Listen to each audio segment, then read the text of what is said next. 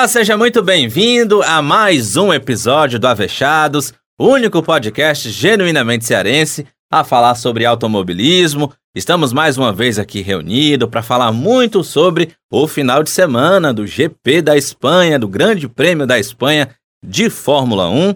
E para isso, é claro, a turma toda do Avechados hoje, enfim, novamente reunida, né? Sem ausências hoje, tá todo mundo aí. Vamos fazer a chamadinha só para a gente conferir, né? Tudo bem, Sibeli? Mais ou menos. Mas tô aqui. Ixi. Maria, meu amor. Vamos mudar essa filosofia de vida. Terceiro episódio que eu lhe pergunto se tá tudo bem, se ele está marromeno. Mas, macho, desgraçamento mental no final de semana foi duplo, pai. Minha nossa. Praticamente no mesmo horário. Ave Maria. Pior, viu? Filho, é- Pior que foi mesmo. É doido. É doido. Tenho pena da minha alma. Tá doendo. Vou ter sim. Mas tô aqui. Tô aqui. Legal, tipo, Sinal vermelho ligado. Tá doido? pior, viu, crise. Vermelho e preto e branco. Tudo bem, Danilão? Beleza, sabe? Um abraço para todos. É legal a gente tá de volta hoje para conversar aqui no Futebolês. Sabe que você me chama, chama a Sibeli, e normalmente é sempre presença garantida, né, sabe? O problema é depois. É, pois é, rapaz. Senti a indireta aí. Que absurdo. Deixa eu só conferir se tá por aqui mesmo, né? Vai que, que faltou de última Meu hora. Deus, Vai Tudo que bem, eu Flavinha? compromisso. eu tô compromisso, chocado né, com vocês. Eu tinha, na verdade, eu tinha aula agora e eu faltei. Olha aí. Isso Tá é vendo? chantagem emocional. Não é? Flavinha, como é o nome do teu Eu professor, Flavinha? Cara, eu não. Ó, olha porque eu como, não- eu não olha como é importante a aula. Tudo bom, Eu não- Flávio? Nenhuma aula dessa cadeira ainda. Minha me nossa. É Tranca. só de 15 em 15 dias. De, oh, olha, não tô- não sei nem falar. 15 em 15 dias. Aí eu faltei a dos 15 dias passados porque eu não sabia, eu tinha me esquecido. Aí hoje tinha de novo e eu não lembro. Aí eu falei, não, cara, faltei semana passada na Vexada, não posso faltar essa semana. Tá vendo aí, Danilão? A consideração Tranca. com o podcast. Prioridade. Ela foi tão sincera que ela mal gaguejou. Cadeira no dia do, do Avechados tem que trancar, cadeira. Sacanagem, né? Já É, basta ter a trocado. Já basta ter trocado o podcast por uma festa de aniversário, rapaz. Não é, Vixe. rapaz.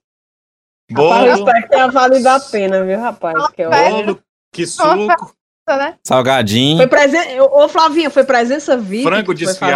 Não, gente, é pratinho. porque era uma reunião pequena, porque não pode muita aglomeração. Começando por aí.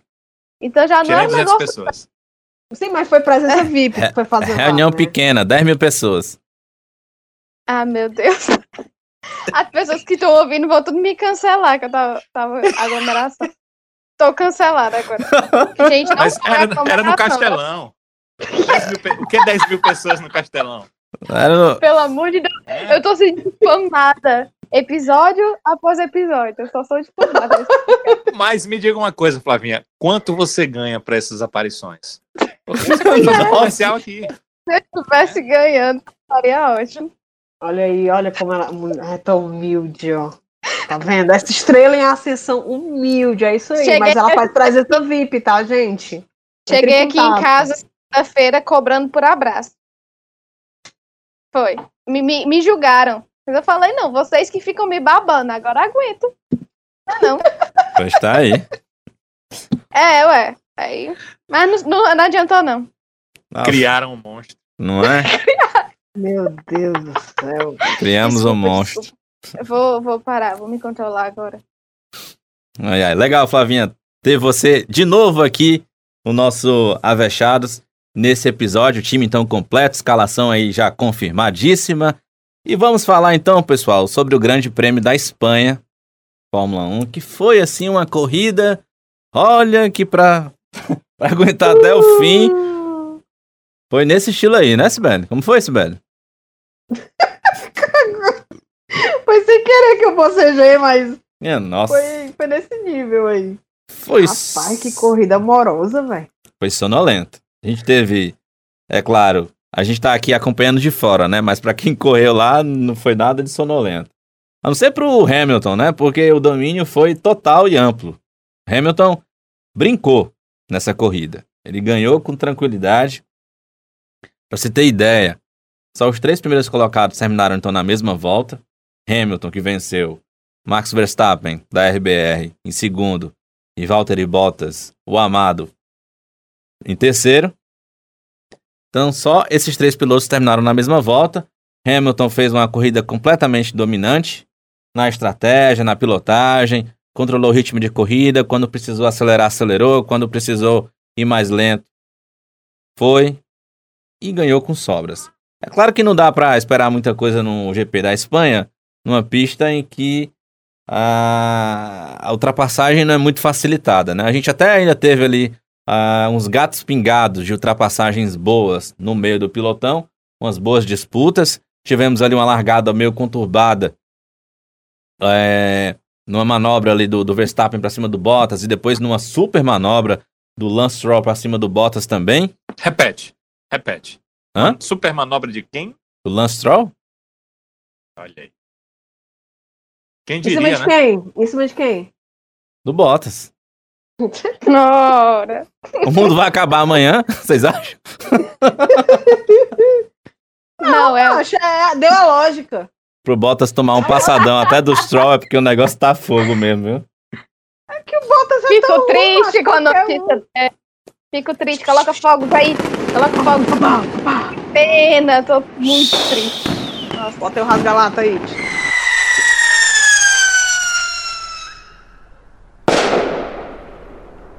Nossa. E Fogos é muito chique, né? Minha Bora em nossa. Fortaleza. Fortaleza é rasga-lata. Não, mas quem pediu foi a blogueirinha, então tem que ser. Vixe, é mesmo, né? Meu Deus do céu. Que fase.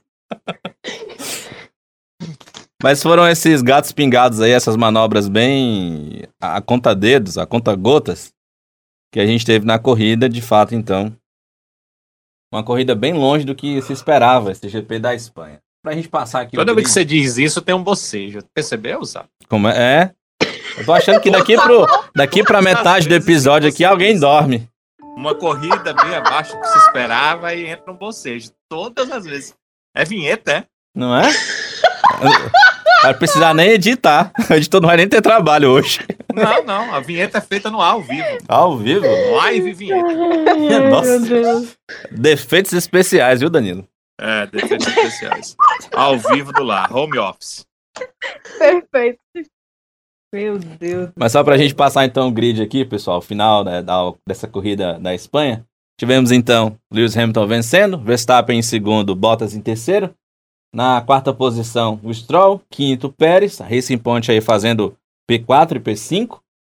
O Carlos Sainz em sexto, melhor resultado dele na Espanha. O Vettel, rapaz, olha aí, Sibeli, o Vettel em sétimo, Sibeli. Fogos, fogos. Coloca agora, você pode colocar de novo. É mesmo, ó. Bote aí.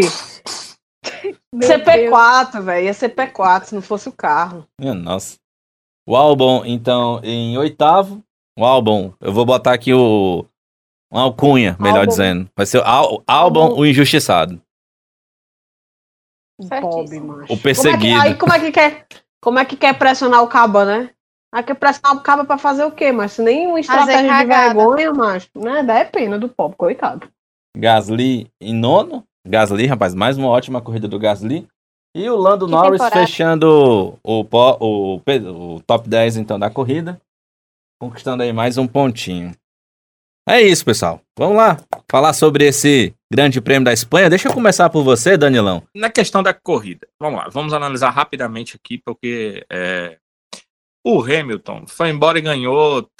Eu sei que vocês não vão comentar do Hamilton, porque também que vocês não gostam dele, que vocês não têm muito o que dizer dele de mal, aí vocês apontam as ogivas para o Bottas. O que acontece? No começo da Ei, corrida. não, peraí, Danilo. pois não. Deixa eu me defender. Olha, eu não falo do Hamilton porque não tem o que falar do Hamilton. Eu Mas tenho que falar é do. Hamilton. Eu tenho que falar do Hamilton. Eu acho que o Hamilton deveria mostrar mais o lado blessed dele. Ele tá mostrando muito pouco. Pronto. Meu falei. Deus. Jesus, amado. isso, pelo amor de Jesus! Deus. Não, vou Ainda bem que não é o YouTube, porque tu ia ter que botar que era impróprio para criança. O YouTube. Gente, o que, que vocês estão pensando? Tá falando do lado blessed, daquelas frases motivacionais. Meu Deus, vocês são muito maldosos. Meu Deus do céu. Crê em Deus viu? Volta pro Danilo. Volta pro Danilo. Quanta Bom. maldade. Sim, voltando a falar do Hamilton, esqueçam lá do bless dele. Vamos pensar no lado piloto dele, é, ele foi inteligente, o começo da prova é, é, é, bom explicar. Eu explico logo a questão dos pneus, sabe? A gente vai conversar sobre isso mais tarde. Eu acho que não, porque daqui a pouco o programa vai ter, vai ter 3, 4 horas, né? Então vamos com o podcast de, Pode ir de duas horas, que é o nosso, né? Que é o nosso podcast, podcast máximo. O que que acontece? É, os pneus eram compostos mais duros do que na prova anterior, onde teve aquela questão que a Mercedes não se deu muito bem, mas a Red Bull se deu muito bem e o Verstappen venceu a prova. Então, é, voltamos aos compostos um pouco mais duros, todos eles eram um pouco mais duros. O mais macio não era tão macio assim. Enquanto que o mais duro era duro mesmo, feito pedra. Então, é, eram compostos mais duros.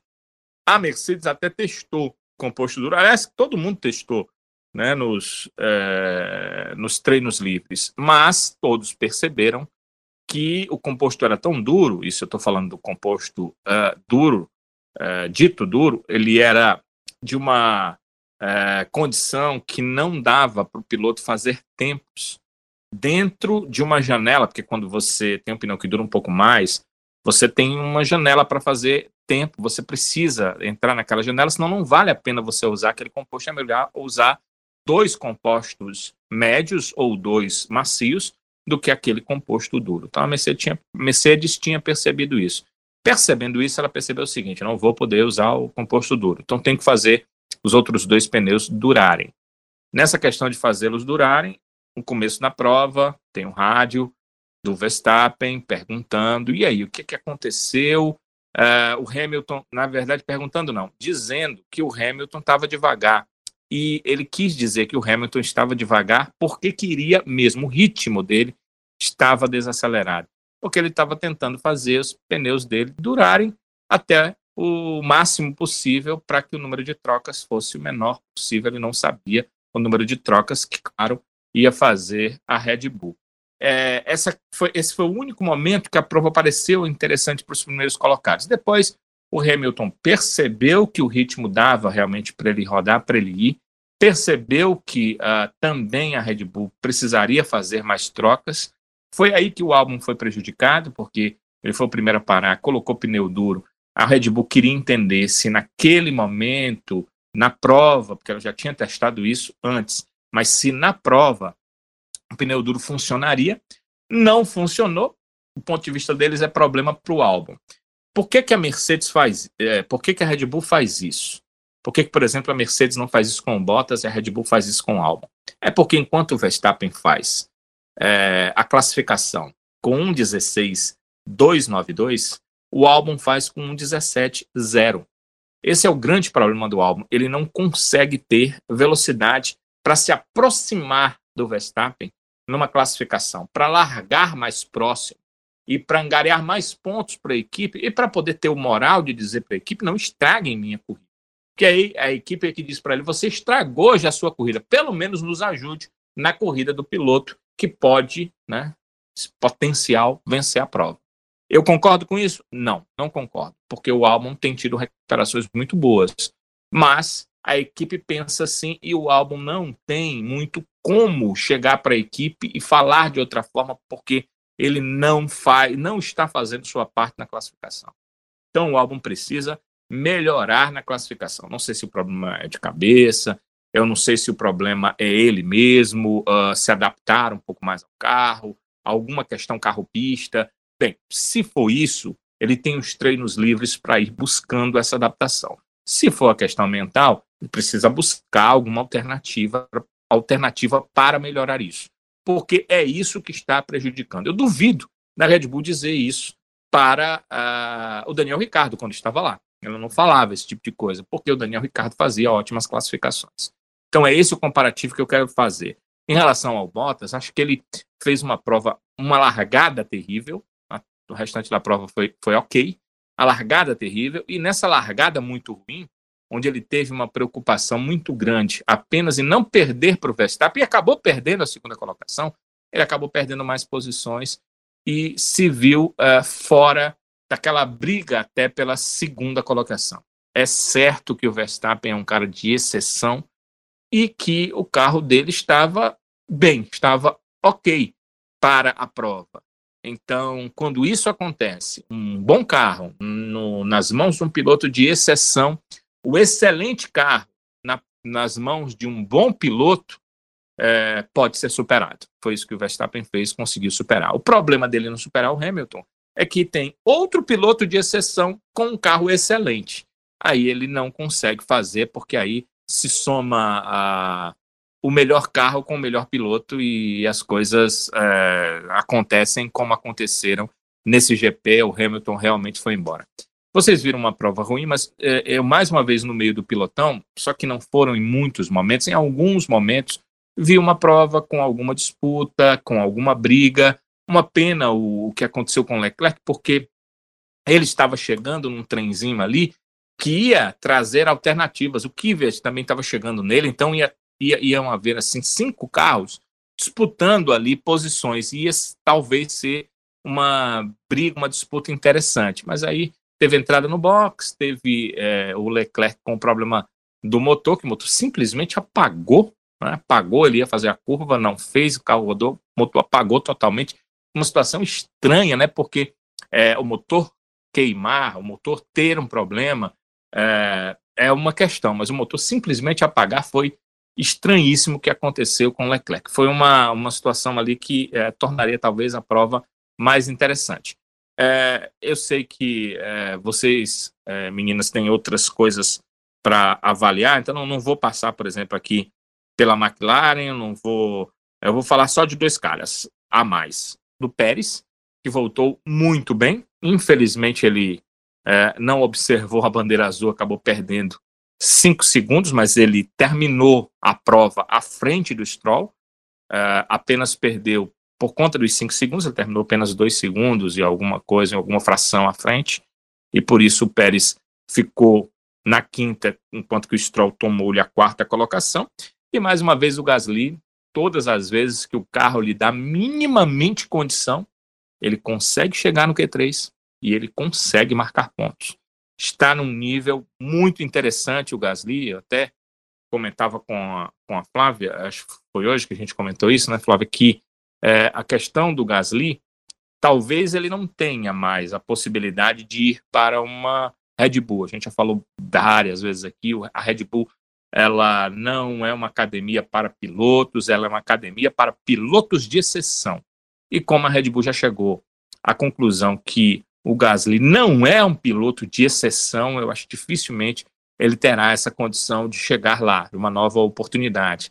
Talvez essa oportunidade seja nada uh, no futuro para o Yuri Vips, que é piloto da equipe, para um Dennis Hauer, que está brilhando também como piloto da equipe na Fórmula 3 para é, um, um, outro piloto uh, que não seja os que estão aí, porque os que estão aí ela já testou todos na Red Bull, testou o, o Kvyat, testou o Gasly, testou agora o Albon, já percebeu que nesses três ela não tem piloto de exceção. Acho que ela não, não faria, não, não deve fazer essa, esse tipo de troca, mas o Gasly está mostrando para a Fórmula 1 que ele é um piloto que pode muito bem ser aceito na Fórmula 1. Como um Carlos Sainz, que hoje está chegando aí à Ferrari, ficou ali na Fórmula 1. Então ele está mostrando para a Fórmula 1: olha, eu estou aqui, eu pego um carro é, apenas regular, de regular para ruim, que é a verdade, do carro da AlphaTauri, e coloco o carro uh, na zona de pontuação. Então entrego resultado com um carro apenas minimamente em condições de dar resultado. Então ele está se mostrando, se não tiver AlphaTauri no futuro, certamente ele terá aí uma outra equipe para chegar o caso do Gasly. Então são casos aí interessantes e o Sérgio Pérez, o que eu queria chamar a atenção é que ele volta depois de duas corridas fora e demonstra uma boa forma, é, vai muito bem, tanto na classificação quanto na corrida, realmente é, pode entregar resultados interessantes para a sua equipe nesse restante de temporada. É, pelo menos foi o que ele mostrou uh, que ele tem um pouco mais a cabeça no lugar, porque por causa de uma bobagem que ele fez, acabou ficando fora duas corridas, o que é muito ruim para ele e para sua permanência. Já estava com a cadeira meio que em jogo, ainda faz uma bobagem dessa. Sorte dele que ele tem um patrocínio muito forte, certamente. É, ou na sua equipe atual ou em outra equipe, ele estará na Fórmula 1 no ano que vem. Flávia Gouveia. Tá aí, Flavinha? Oi.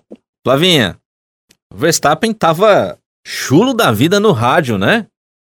Parece que a estratégia que ele, na cabeça dele, a Red Bull estava fazendo para ele na corrida não era certa, ele foi até um pouco ríspido, né? É, com, com a equipe pelo rádio. Hoje o Helmut Marko saiu uma, uma, entrevista na imprensa, ele meio que dando um cala-boca no, no, Verstappen, né? O Verstappen, além de ter reclamado na corrida, reclamou pós-prova, né? Deu umas, algumas declarações como imaginando que a Red Bull poderia ter estabelecido uma estratégia melhor para ele para dar condições de, de alguma forma, conseguir brigar com o Hamilton. Mas o Helmut Marko deu um cala-boca nele no sentido de que é, falou que a estratégia era a melhor possível e que o Verstappen tem que se preocupar de fato com a pilotagem, porque a Red Bull tem setores é, suficientemente capacitados para decidir sobre essa estratégia, que isso compete exclusivamente à equipe, não ao piloto que está na pista. Enfim. Como foi o rádio dele, hein? Foi uma coisa assim do tipo, não foi tipo assim, fiquei na sua, faça o trabalho que eu faço o meu aqui. Não, ele, ele, tipo um ele primeiro reclamou sobre as, os pneus estavam com problemas, né? Aí depois ele reclamou de novo, dizendo que estava ficando sem condição, que os pneus estavam muito ruins e por que, que eles não paravam. E aí ele ficava naquela discussão com o engenheiro. Aí depois ele, é, o engenheiro falou alguma coisa sobre o Hamilton. Ele foi e disse que eles deviam se preocupar mais com a corrida dele, Max, do que a corrida do Hamilton, né? Foi alguma coisa nesse sentido. Deram asa pra cobrinha, né, meu filho? Agora aguenta ela voar. É, eu odeio concordar com o Helmut Marco, mas eu não sou a favor dessas atitudes do Max. Eu entendo até certo ponto e admiro a vontade que ele tem. Você vê, por exemplo, no GP passado, teve aquela coisa que ele não ia correr com a mão vovozinha, ele queria competir. Esse, esse espírito competitivo dele é massa, é ótimo pra gente que tá assistindo que a gente vê que pelo menos tem um cara que tá podendo ficar ali na frente que quer brigar com o Hamilton, porque o Bottas parece que não quer brigar. É... Desculpa, tinha que estar alfinetada, tá? Mas enfim, é... o Verstappen é legal de ver esse sangue no olho que ele tem para correr e ótimo para a categoria. Mas eu acho que tudo tem limite, sabe? Assim, eu não, eu acho é um negócio negócio constrangedor para a equipe, sabe? Essa essa agressividade exacerbado dele. É um negócio que eu acho que ele tem que aprender a se controlar até para conseguir manter um relacionamento com a equipe. Porque a gente vê, por exemplo, o exemplo do Vettel, que o Vettel já tá ignorando. Nesse final de semana ele ainda deu uns gritos, né? Mas, assim, ele parece que já tá ignorando a equipe e ninguém quer chegar a um ponto desse. E o Verstappen, eu entendo que ele manda na, na Red Bull, né? Ele é o dono e proprietário da Red Bull, mas Acho que tudo tem seu limite. E não tem necessidade disso, até porque ele conseguiu um segundo lugar. Conseguiu, no final das contas, é, ficar na frente do Bottas, que teoricamente é a briga dele, né? Considerando que o Hamilton está em outro mundo. Então, é um absurdo. É, então eu acho que o Verstappen tem que se controlar mais, se acalmar mais. É, não é acabar com o espírito competitivo dele, muito pelo contrário, eu quero que ele continue com isso para nos dar brigas muito interessantes. Eu, eu visualizava muito o Verstappen com o Leclerc, assim, quando o Hamilton sair, Verstappen e Leclerc brigando por título, por campeonato, e, e, e, me agrada demais pensar nisso, mas acho que, como eu disse, tudo tem seu limite. É, mas, enfim, o Verstappen, assim, já provou por A mais B que é um piloto de exceção, como o Danilo fala, ele é muito bom, ele consegue é, mostrar isso, por exemplo, ganho, como ganhou no GP passado, não estava aqui para comentar sobre isso. E o segundo lugar dele, essa semana, é, que eu acho que foi excelente, porque ele mostra que. Foi, sabe, você que falou que com. Ou foi o Danilo agora, me confundi. E com o carro. É, men, o carro. Não sei, é pior. Um carro pior do que o, o do Bottas, ele consegue ainda resultados melhores. Está na frente do Bottas. Fui eu. Foi você, né, Danilo? Pronto, tá certo acreditado. É, então eu acho assim, o, o Verstappen é um excelente piloto. Ele consegue resultados excelentes, é, perfeitos, maravilhosos, mas a equipe também tem que parar de, de ajudar ele em detrimento do seu companheiro. A equipe é fazer de tudo pelo Verstappen é, é ótimo, porque isso vai, em algum ponto, vai dar a condição dele ganhar a corrida, vai dar condição para ele de, de vencer o campeonato futuramente, mas em detrimento de outro piloto, e no caso, nesse caso, Alex Albon, eu acho horrível. É, não concordo com a RBR como ele, as coisas, o modo como eles fazem as coisas. Isso, a estratégia de ontem, é, esculhambou a corrida do álbum, né? Ele tinha condição de, de ele podia ter terminado é, com um resultado melhor e não terminou por causa daqueles pneus duros no início. O, menino se acabou lá atrás, é, com o pneu desgastando. É, assim, é decepcionante. Eu imagino que seja decepcionante para ele. Para a gente que torce por, por, um piloto, você pode não, não ser fã do álbum, mas você torce, assim. Tem aquela coisa.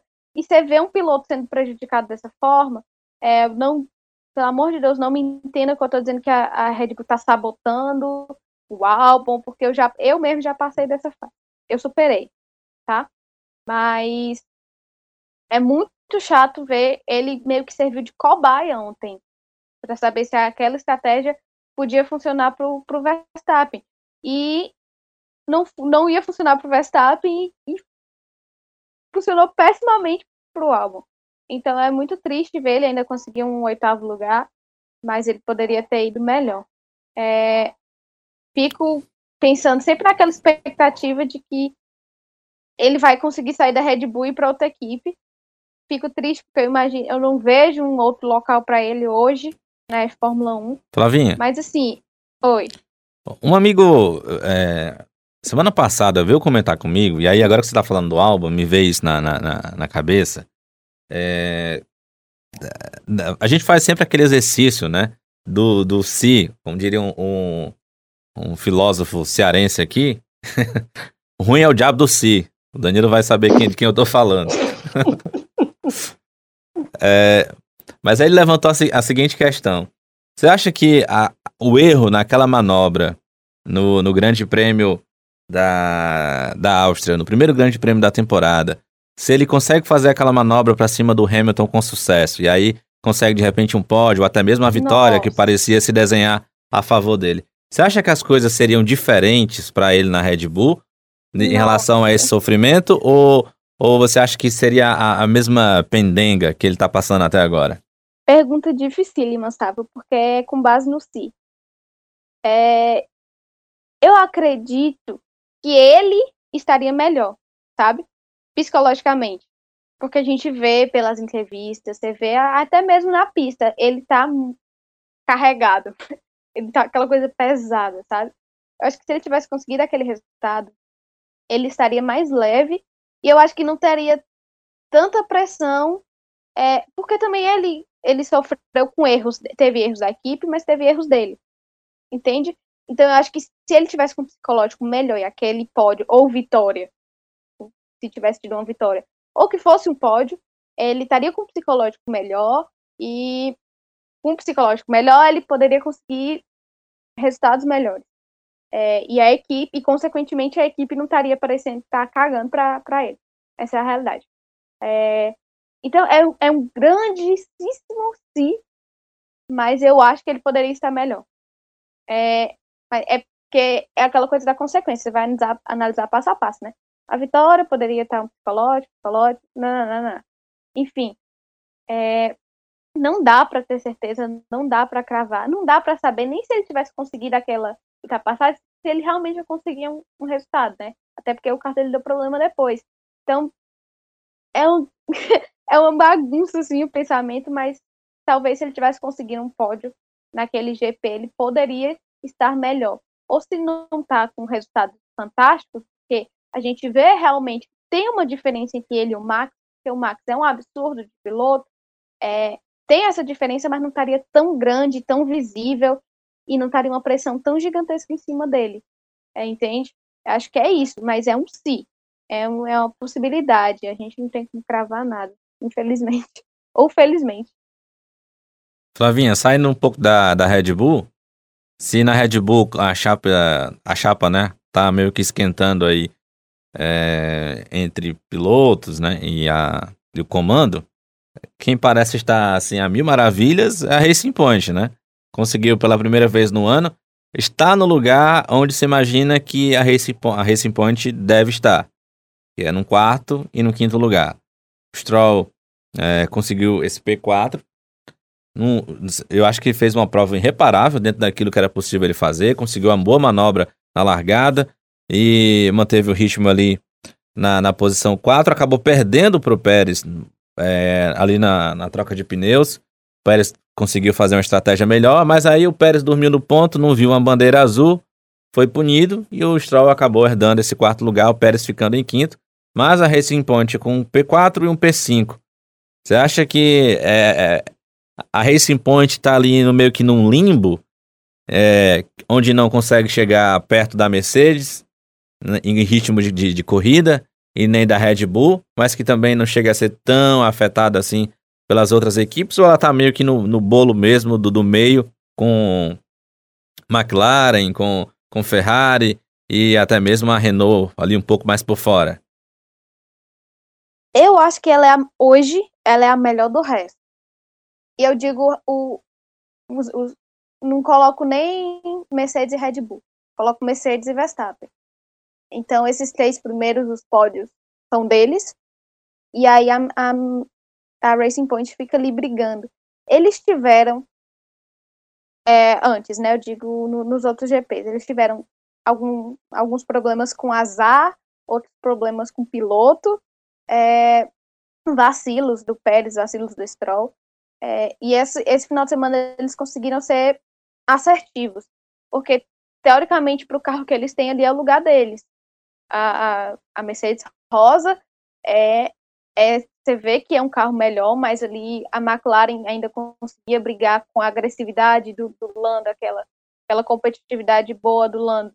É, ele conseguia brigar, as Ferraris, ah, principalmente o Leclerc, ainda conseguia chegar ali, mas esse final de semana eu vi assim, uma atuação muito boa da Racing Point. E ele tá, eu acho que esse é o lugar deles esse ano.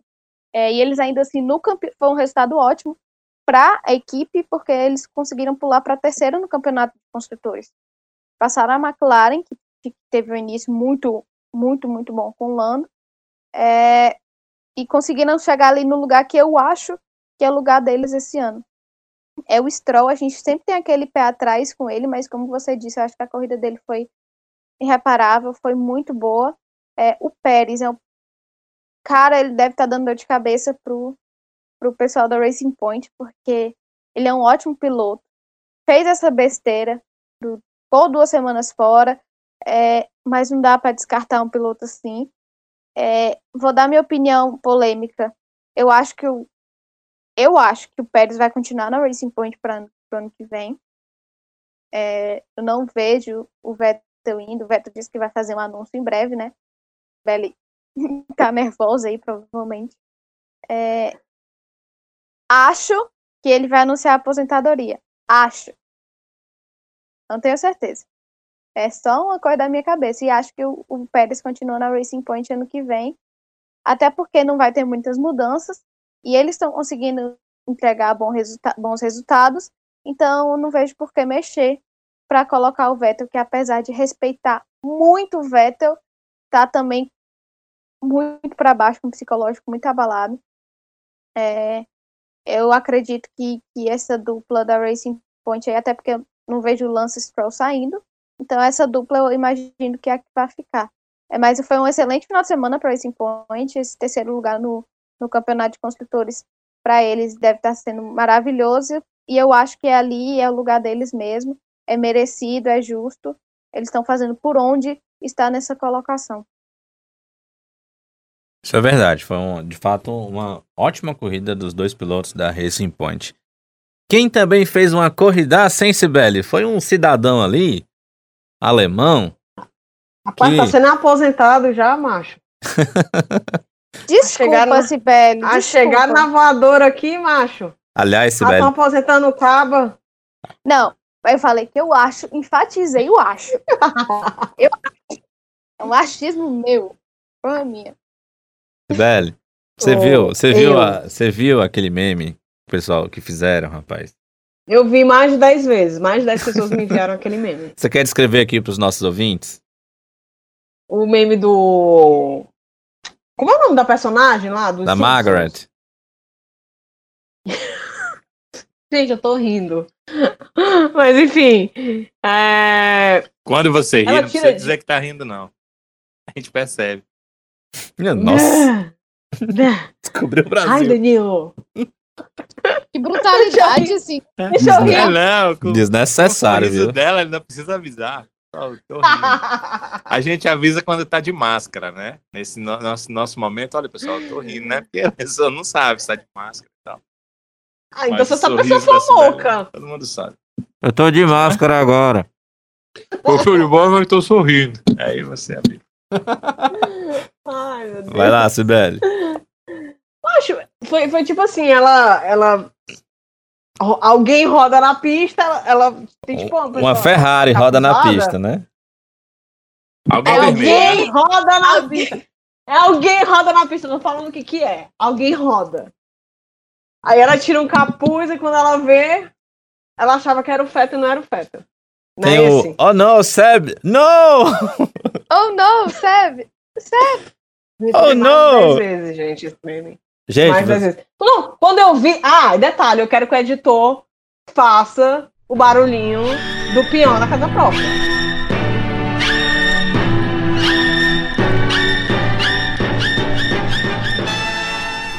Já sabe rodar agora, ele também roda. Achei Pronto. Leclerc. Esbinala. Melhor. Rodou lá, bonitinho. Rodou. Ei, ei, deixa eu só fazer uma observação. Vocês viram o vídeo do Vettel recebendo a notícia que era o Driver of the Day? vê. Lindo sorriso Gente, que eu ele achei- deu. A coisa mais linda. Eu, eu, eu fiquei com vontade de chorar. Ah, gente, muito fofo. E ele Ai, merece. gente, eu enchi meu olho. Ele merece Enchi meu olho. Me deu vontade de dar um abraço no Seb. Exatamente. Eu vontade de colocar no potinho. É aquela coisa de ele merecia mais, mas isso parece que foi tão significativo pra ele. Ah, foi muito lindo. Foi mais lindo. Tá vendo? Avechados não é só de sorri... não é só feito de sorrisos. Do sorriso ao choro. Avechados tem todas as emoções. São tantas emoções, bicho. todas as emoções. O Incrível. bicho hoje tá cheio dos slogans, né? Vocês estão reparando? Ele tá, ele tá. Realmente, tá tá, tá inspirado hoje, viu? Ai, eu enchi meu olho de novo, gente. Sério Eu mesmo. vou, vou pedir pro editor botar aqui emoções Roberto Carlos. Meu Deus. Pra homenagear vocês. Quando eu estou aqui, eu vivo esse momento lindo.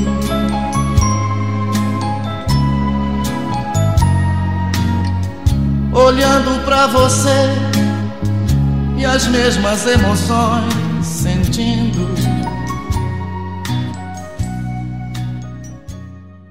Bom, corrida da Ferrari. Pra mim, a, Ferrari fez uma corrida pro carro que tem hoje. Tirando qualquer tipo de, de sorte ou de estratégia, digamos assim, algo como se fosse padrão seria ali, aquelas colocações, na minha opinião. Não iria sair dali, ia ficar atrás da, da Racing Point, ah, ocasionalmente poderia ficar atrás da McLaren, ia ficar ali naquele miolo da classificação mesmo que eles fizeram. Então, ali, para mim, é a corrida da Ferrari, a, que- a- a corrida que eu espero para a configuração do carro, para o que a gente tem hoje o que é que é possível fazer. E beliscando as coisas, né? De acordo com a estratégia, ou então é, aproveitando as brechas que a sorte dá de estar no lugar certo na hora certa. É, com relação ao Seb, é, foi uma, uma corrida que ele poderia ter chegado em P4, né? Por conta da punição do, do Pérez. Poderia, mas não chegou, porque foi facilmente ultrapassado, que não tinha nem. Cara, não tinha nem carro, nem muito menos pneu, né? Porque ele foi ultrapassado na, naquela reta, né? Do, da largada, tanto pelo. Quem foi? O, o Sainz. Qual foi o outro, gente, que ultrapassou? Bora que eu sou ruim de nome. Quem? Que ultrapassou o Vettel, homem. Ai, ai. No final da, da, da prova? Sim, macho, é que ele tava em P5, criatura, que ele desceu pra P7, foi ultrapassado por dois carros, por Sainz e por outro, que eu esqueci agora. É... Ah, pelo, pelo Strong. Foi pelo Strong, não foi? Foi. Primeiro pelo Strong, depois pelo Sim, Sainz. sim, sim.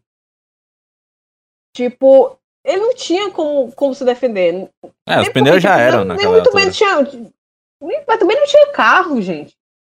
Ferrari naquela reta ali parecia um, sei lá, vai ser uma mobilete aqui, passa na rua. Um negócio tão devagar que, pelo amor de Deus. Horrível, horrível. Gente, aquele, Mas aquele foram- rádio, hein? Pelo amor de Deus.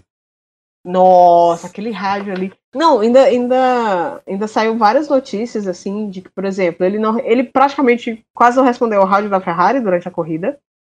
É, aquele E durante a classificação, eles tentaram falar com ele 21 vezes, ele não respondeu nenhuma. ele não respondeu. nem- Não, e, e acabar falaram que tava não, tá tudo bem.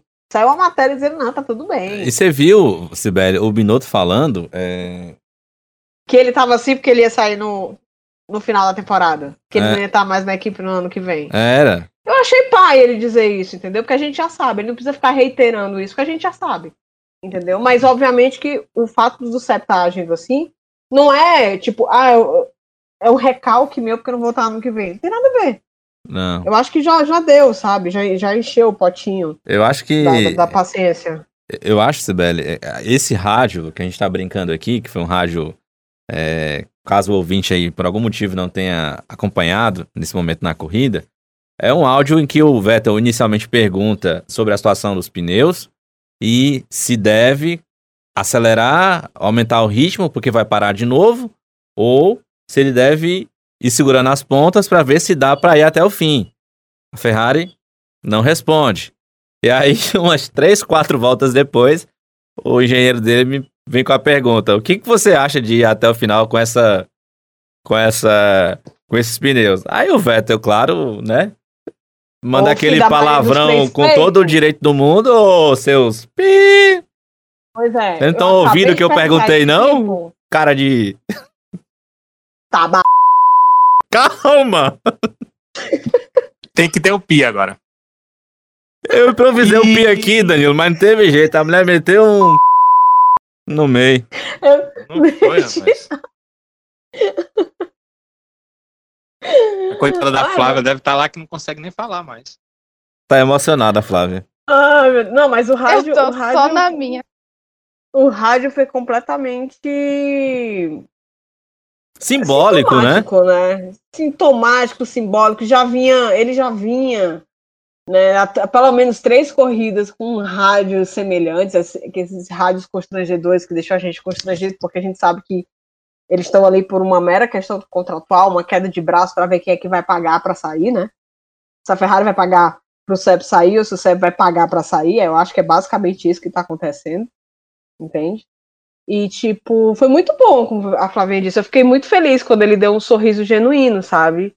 É, pra repórter, porque o Vettel, ele, ele tá passando por um período psicológico muito difícil, né? E não é de hoje. O negócio piorou do ano passado para cá, depois da entrada do Binotto, com o Binotto não sabendo gerenciar uma equipe, até porque o Binotto, Binotto é técnico, né? Eu acho que técnicos em gerais gostam muito de olhar para os números e esquecerem e esquecem um pouco assim do, do aspecto mais humano, digamos assim, do instinto, enfim. E o negócio piorou de 2019 para cá, né? E às vezes eu, eu penso que o que está acontecendo com o Vettel agora é um pouquinho, eu digo um pouquinho semelhante é no estado que o piloto se encontra, tá? Não é o, o que aconteceu. Mas eu, eu- me faz lembrar muito do, do Gasly, do próprio Gasly. Você vê, o Gasly estava numa equipe onde a pressão estava completamente toda em cima dele. É a mesma situação, porque quem, quem, quem tinha que dar resultado era o Vettel, não o Leclerc, que tinha acabado de chegar. Não, tem a- não tinha a mesma pressão, né? E o Gasly, ele tinha que mostrar um serviço e ele não conseguia mostrar. E o Vettel estava numa situação bem semelhante, né? E aí, eu vou até pedir licença aqui para. Pra... Lembrei aqui de um trecho de um, de um livro que eu gosto muito, que é Pais e Filhos, do Turgenev. Tem um- um- uma passagem desse livro que fala assim: é, para um homem de boa cabeça, não existe fim de mundo. Essa passagem assim, ficou na, na, na, na- na minha memória, porque quando você tá bem, sabe? Quando você tá leve, pode surgir problema que for. Você vai conseguir visualizar esse problema de forma melhor, você vai conseguir é, ter melhores perspectivas de como resolver, entendeu? Quando você tá mal, tudo fica mal. Parece que não tem solução para nada. Parece que é de fato o fim do mundo. Parece que não tem saída. E eu acho que ele meio que se encontra nessa, sabe, nesse momento. Só que, ao mesmo tempo que eu acho que ele se encontra nesse momento, ele tá tentando escapar disso, simplesmente tentando se libertar da responsabilidade da pressão que, que impuseram a ele do ano passado para cá. De ter que se sobressair de um cara muito mais novo do que ele, inexperiente, que estava dando mais resultado. E isso parece muito quando ele falou que, ah, eu consigo fazer isso, a gente não tem nada a perder mesmo. Ele não tem mais nada a perder na, na, na Ferrari. Ele já perdeu, na verdade. Ele já perdeu na Ferrari. Ele não tem mais espaço na Ferrari. Ele não tem mais o respeito da equipe, da, da empresa. Porque uma empresa, quando ela respeita a pessoa que veste a, a farda, né, a camisa, ela não trata alguém que o representa da forma que a Ferrari trata o Vettel atualmente. Então, assim, quando eles dois vão para uma, uma emissora oficial e falam que tá tudo bem, a gente sabe que não tá tudo bem. A gente vê, é nítido que é, que é uma relação completamente conturbada. É uma relação que, na verdade, não existe mais.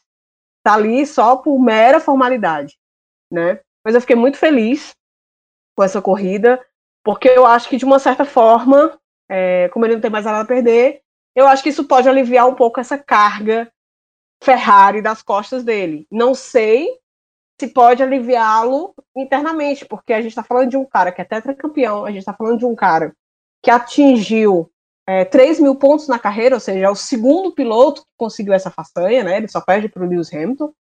É um cara que já teve 120 pódios, então a gente não está falando de qualquer pessoa, a gente está falando de um tetracampeão.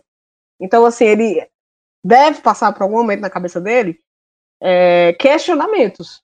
Né? Será que eu ainda sirvo para isso? Será que é, realmente eu tenho que me retirar, que eu tenho que me aposentar? Será que eu ainda tenho um gás? Ele fala para os jornais que ainda quer, que ainda tem motivação, e talvez tenha, mas não mais na Ferrari. A Ferrari não tem mais nenhuma condição de oferecer um ambiente saudável para ele e, na verdade, para nenhum piloto. Sabe por quê?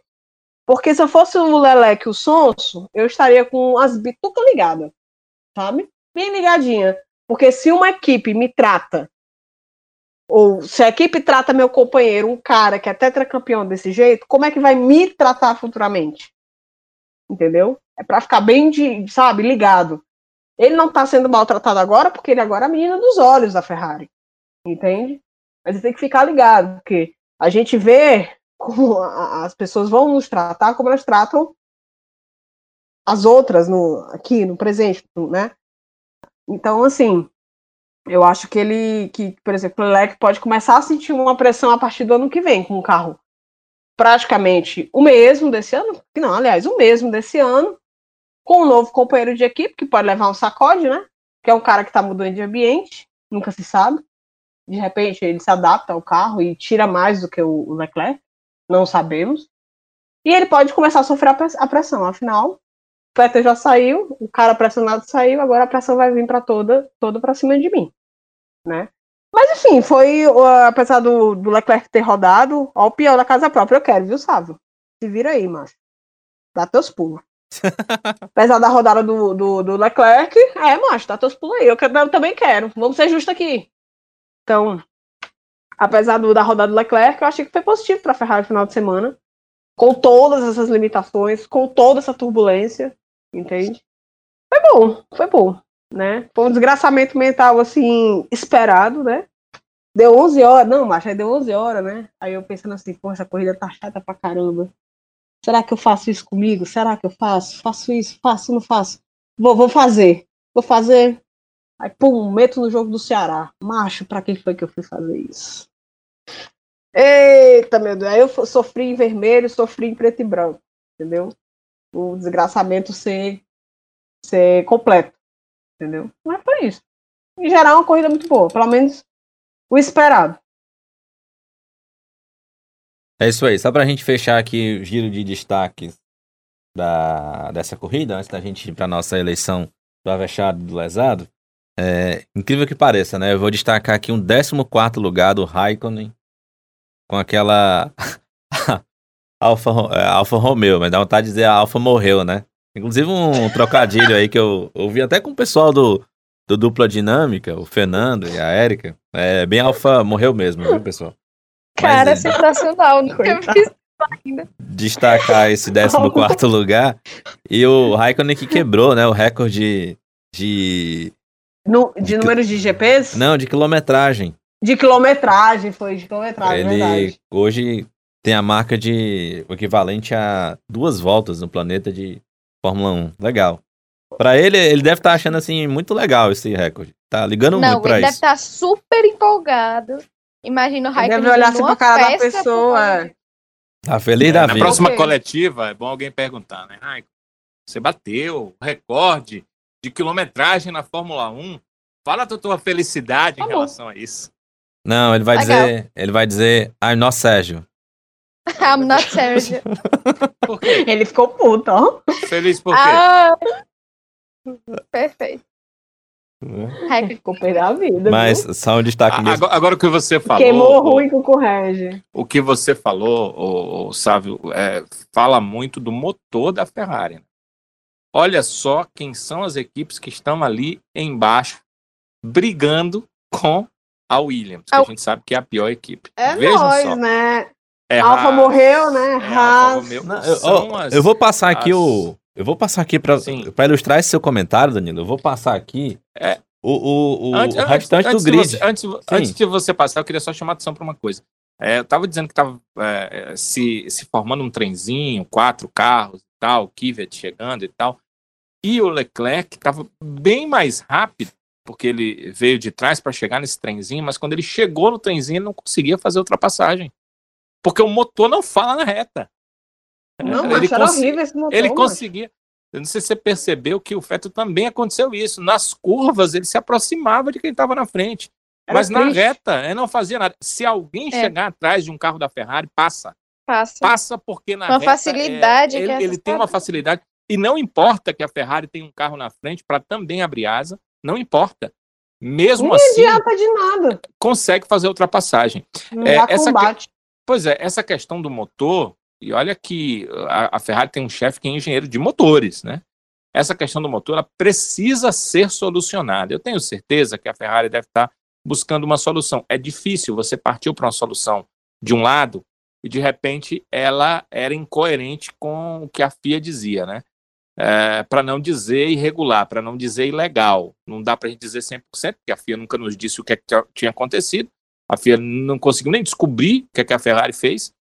A Ferrari conseguiu ludibriar um aparelho mecânico que, é, e, e, que, que podia medir o que, é que a Ferrari estava fazendo com seu motor. Então, é, nem a FIA sabe, ou sabe não quer dizer, mas a Ferrari estava num caminho, e esse caminho ele estava ilegal, então ela teve que voltar ao ponto anterior, que não era bom, dá para perceber, e vai ter que começar tudo de novo. Eu acredito que ele já tem algum projeto de evolução para o futuro. Agora, esse futuro tem que ser breve, porque ela, além de ir muito mal, está enterrando a Haas e está enterrando também a Alfa Romeo, que vai levar pilotos da academia Ferrari e os caras não vão poder fazer absolutamente nada. Você imagina, o Raikkonen um campeão do mundo, um piloto experimentado e que já na própria Alfa Romeo no passado, com um bom uh, motor, conseguiu fazer algumas coisas, conseguiu pontos importantes, não está conseguindo fazer nada. Aí você vai me pôr um Schwartzman, você vai pôr um Mick Schumacher apenas para eh, deixar os caras lá participando de uma prova da Fórmula 1, mas sem a mínima condição de fazer nada. Isso é terrível. A Ferrari precisa tomar uh, conta disso aí é, para melhorar. Sabe? E aí, como é que ficou a classificação ali do fundo? Só para ilustrar, né, Danilão? A gente teve aí o Raikkonen com 14, motor Ferrari, de Alfa. 15, Magnussen, Haas, motor Ferrari. 16, Giovinazzi, Alfa, motor Ferrari. Aí tem as duas Williams que não contam, né?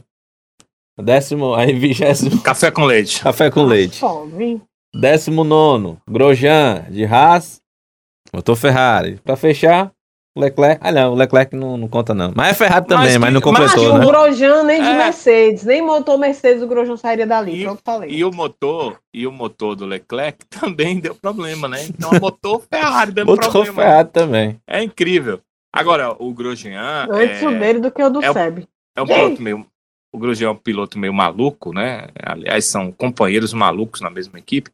Mas ele, quando teve carro, ele, ele não é, era um piloto rápido. Ele não é um piloto ruim, não. Ele é um piloto rápido. Se ele tivesse uma Mercedes, certamente ele estaria lá na frente. Eu não tenho dúvida disso aí. Ele estaria ali brigando, seria Talvez, é, um talvez Bottas, né? batesse toda a corrida, talvez. Não, mas- toda, toda corrida certamente não, né? Mas ia de vez em quando ali. Até porque você disputa, Pelo muito, menos, peraí. você disputa a, muito pouco, né? A Flávia, pouco, a né? Flávia, a Flávia tocou embora. num ponto maravilhoso. Pelo menos ele teria culhões pra bater no Hamilton. Porque o diabo do Bottas não tem, Seria não, Sibeli. entendeu? Você, lembra, você lembra do, do Grosjean na Lotus 2012, 2013? Lembro, lembro. É dessa época que eu lembro. Mas, mano, eu quanto tempo faz? Oito anos, macho. Ele, ba- Deus. ele, ele batia o Raikkonen consecutivamente. O Raikkonen conseguiu vitória, etc. Mas depois disso, ele era lá- em posição de largada, e em posição de corrida, conseguia resultados melhores que o Raikkonen consistentemente. Tudo bem, o Raikkonen já estava um contrato assinado para ir para a Ferrari, mas ele conseguiu fazer isso.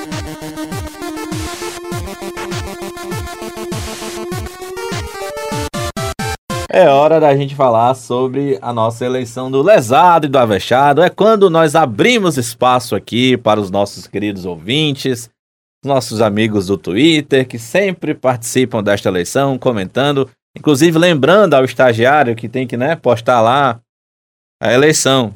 Foi o caso aqui, por exemplo, do, do nosso ouvinte, o Luiz Ferreira, Luiz Ferreira Júnior, que sempre participa com a gente. Mandou o primeiro. Sensatíssimo, Luiz. Pois é, e não, e detalhe aqui, né? Nem, se- nem tinha sido colocada ainda a postagem. E ele já tava lá voltando, lembrando, ei, vai botar a eleição, não? Mas valeu, valeu, Luiz, pela participação de sempre. Ele mandou aqui o recado dele dizendo que o avexado dele foi o Vettel. Olha aí, Sibeli. O cara teve que pilotar a carroça da Ferrari e ser seu próprio estrategista. Foi bem isso mesmo, viu, Luiz? E o lesado Bicho dele. é piloto, estrategista, mecânico, pau pra toda obra. Então, e o lesado dele foi o Bottas. Pegou o pódio por causa do carro. Vai dar adeus ao vice pro Max. O recado aqui do Luiz. O Mercedista, rapaz, vamos ver aqui o voto dele. Avexado Vettel. Corre sozinho no time e teve a sorte do Leclerc a abandonar a corrida para a Ferrari. E lembrar para a Ferrari do carro dele, né? Foi bem por aí mesmo, viu, Mercedista? E o lesado dele, o Bottas e o Albon. Os dois estão tomando sacode violento dos seus respectivos companheiros de equipe. Tá aí. O recado dele, então. A Carol Tavares sempre tá aqui também com a gente. E mandou o voto dela aqui também, dizendo que o avexado dela foi o Vettel. é, pelo que conseguiu seguir na própria estratégia com aquele carro. E o lesado foi o Bottas. Eu acho que o povo tá votando lesado no Bottas por culpa de vocês, viu? Sibeli e Flávio. Não, Não Tá. acho, não acho ruim. Vocês estão criando um monstro. não, estamos Ou vários, criando ou pessoas, vários, estamos pois é. criando, estamos Pessoas usando o sensatas. poder da persuasão, entendeu? Para as pessoas serem mais sensatas Aham. e enxergarem a ruindade daquele homem. E Exatamente. pra gente finalizar aqui, na verdade não teve um voto, foi só um comentário aqui da. Na verdade a gente não teve um voto, foi só um comentário aqui da, da Esther. Ah, o Esther dos Santos também sempre participa com a gente, falando sobre a Racing Point. Lembrando que mesmo com a perda de pontos, a Racing Point ainda é terceiro no campeonato. É verdade, viu, Esther? Bem lembrado. E obrigado aqui pela sua interação. Na verdade, ela voltou a ser terceira, né? Com essa, Pois é, mas ela lembra que. prova, né? É, mas a ela lembra que mesmo, mesmo com, a, com a perda de pontos, né, que eles tiveram, ainda assim estão Uhum. na. é, cons- conseguiram essa terceira posição. E aí, pessoal, pra vocês, deixa eu começar aqui logo pela Cibele, porque eu já acho o voto dela meio esperado. no lesado e pra Vale, vira vexado. previsível. Vai dizer Não, que mas você não vai votar no Vettel. Se você não votar no Vettel pra vexados, você vai me surpreender e vai me deixar com Tem raiva. algo, é, tem algo esquisito. E se não, não. voltar no Bottas para lesado, também tem algo esquisito. Não, hoje vai ser previsível mesmo. Lamento, mas vai ser previsível. O avexado é o Feta, né? Fez o que pôde, fez muito bem. E o lesado é o Bottas, né? Por mim, o Bottas teria, assim, esse troféu de lesado de forma vitalícia. Seria o embaixador, embaixador do troféu da liseira. Com certeza, velho. Ô caboclo, não, macho. Uh, tem que dar um negócio. Não, dá um negócio, velho. Tá aí, voto dado ah. então. Flávia Gouveia, seu voto. Ou seus votos, eu tô, né? Eu tô dividida. Numa vexada. Eu quero muito votar no Vettel por, por tudo. Esse final de semana acho que foi bom. Representou assim, o negócio, essa coisa de ser drive of the day. Ele, além de ter feito uma boa corrida, ter que ficar aguentando a, a equipe perdida e, e, fazer a estratégia também, eu acho ele, nossa, guerreiro. É, mas eu, eu tenho inclinação para votar no Gasly. Eu estou tô levemente dividida. E eu queria votar no Gasly não só para esse final de semana, mas ele está fazendo uma temporada muito boa, ele está se superando, superando o carro. É, eu acho que eu vou votar no Vettel com menção rosa ao Gasly. Tá certo? Vou votar no Vettel. Tá ok. Ok, não acho ruim, não acho ruim, não. Eu não sei se o Vettel vai conseguir outro resultado bom essa temporada, então eu vou votar nele. Minha nossa. Uma mulher de pouca fé. Estragou o voto, hein? Não, gente. que mulher de pouca fé, Brasil. Entender que eu admiro demais o Vettel. Mas essa temporada tá complicada, entendeu? Não dá pra defender. Mas então eu vou votar no Vettel com menção honrosa ao Gasly. E, a, e, e lesado, vocês sabem, eu acho que vocês têm certeza de que eu vou votar. Não dá nem graça mais. É o Bottas, porque, meu Deus do céu, cara, com a Mercedes o cara não consegue ficar em segundo lugar, ainda toma pau do, do Verstappen, então vai ser ele. Adorei a Carol e o Luiz, super concordei com o voto dele. É, e é isso. Então, a fechada é o Vettel e o lesado é o Bottas. Tá Comissão então. honrosa ao Garcia, lembrando. Tá certo então, Flavinha. Danilo Queiroz, seu voto.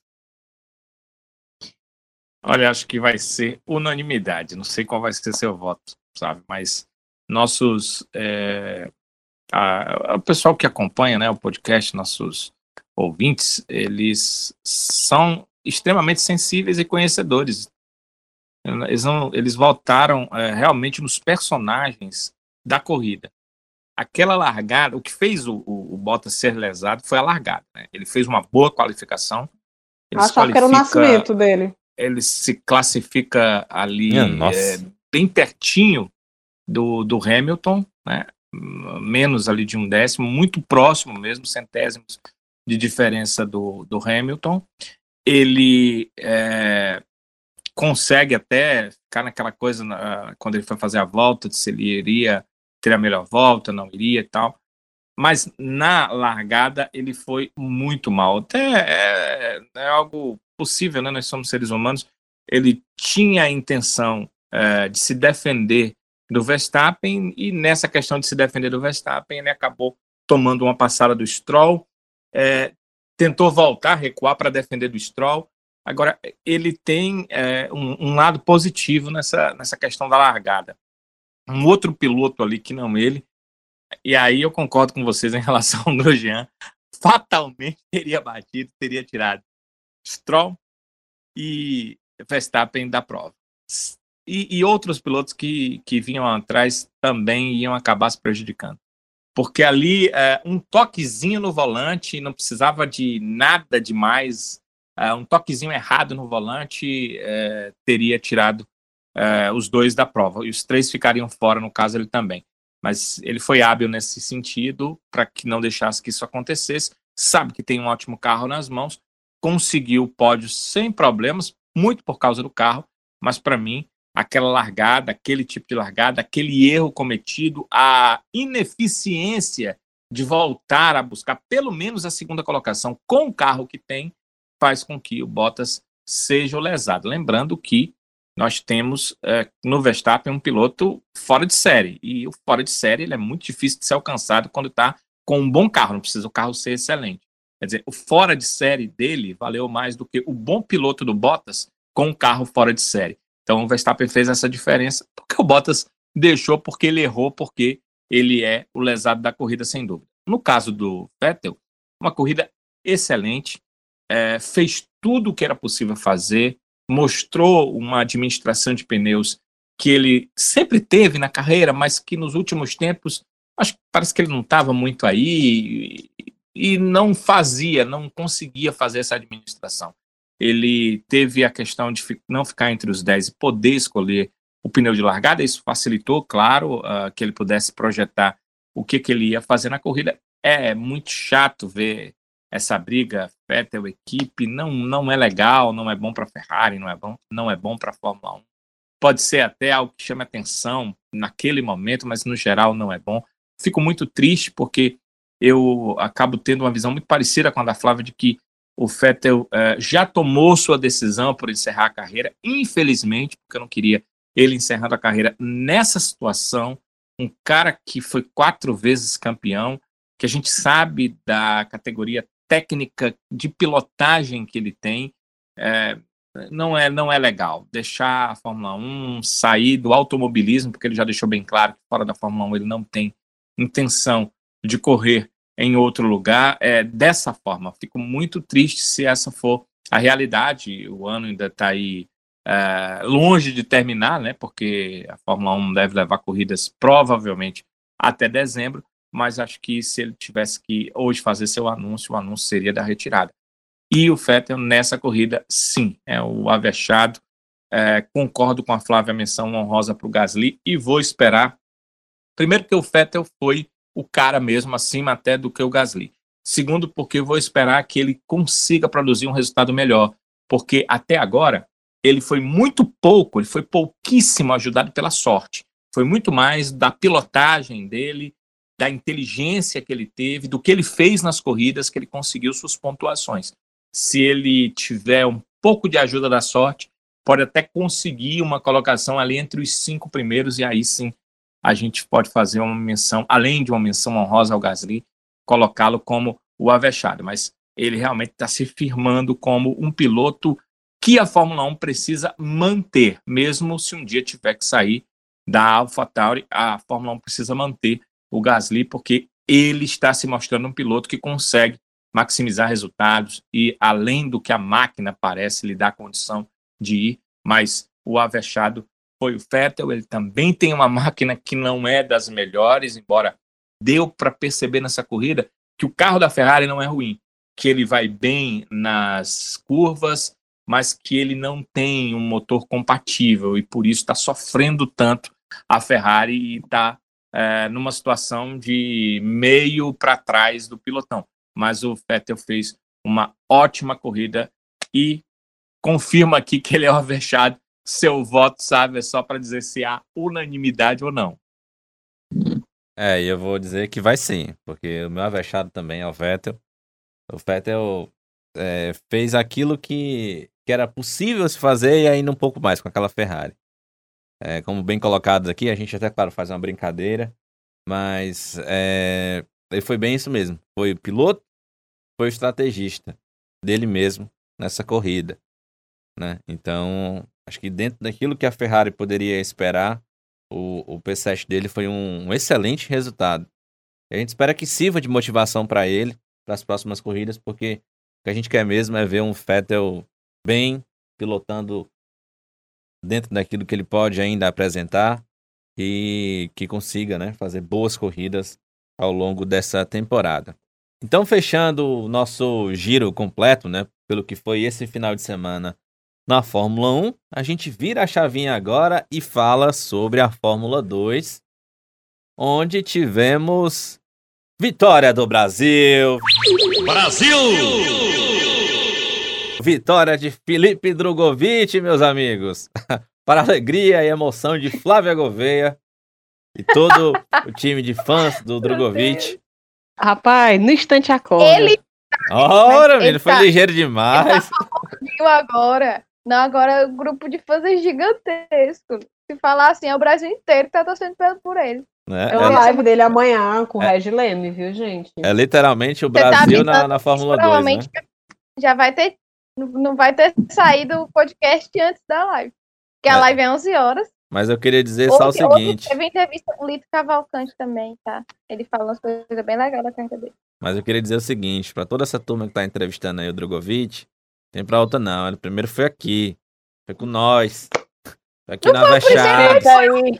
Nós Foi fomos Respeita e entrevistamos ele Não, primeiro. pré- Pré-corrida foi nós, pô. Pré-temporada.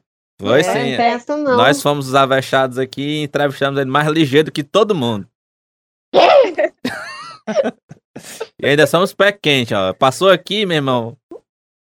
Foi-se embora, tá Já aí, podemos chamar todos os outros pilotos, né? Fala, passa na Avechados que dá. É, vem aqui, gente, dá sorte. Brincadeiras à parte. É, quem não quis não tá se dando bem, não, né? E não. É, pois é. É, Não é vamos cutucar, não. vamos cutucar. É, Mas é Tá verdade, verdade. Depois não vale chorar, É, pois é. Nossa. Mas brincadeiras à parte, pessoal, foi um ótimo fim de semana. O sábado começou na força do ódio, né? Pra quem acompanhou a corrida nossa. da Fórmula 2. A Flavinha vai até explicar direitinho o que, que aconteceu aí. Quem venceu a corrida foi o Matsushita, que é companheiro do Felipe Drogovic. Mas quando a vitória se desenhava a favor do Drogovic, a a Flavinha vai explicar melhor essa primeira corrida.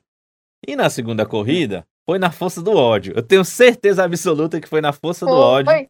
Com certeza. que o Drogovic foi lá e venceu a corrida e impressionou boa parte do grid, não só da Fórmula 2, mas da Fórmula 1, inclusive. George Russell fez um elogio à, à condução do Drogovic, a temporada Será que o eu Drogovic... surtei, sabe?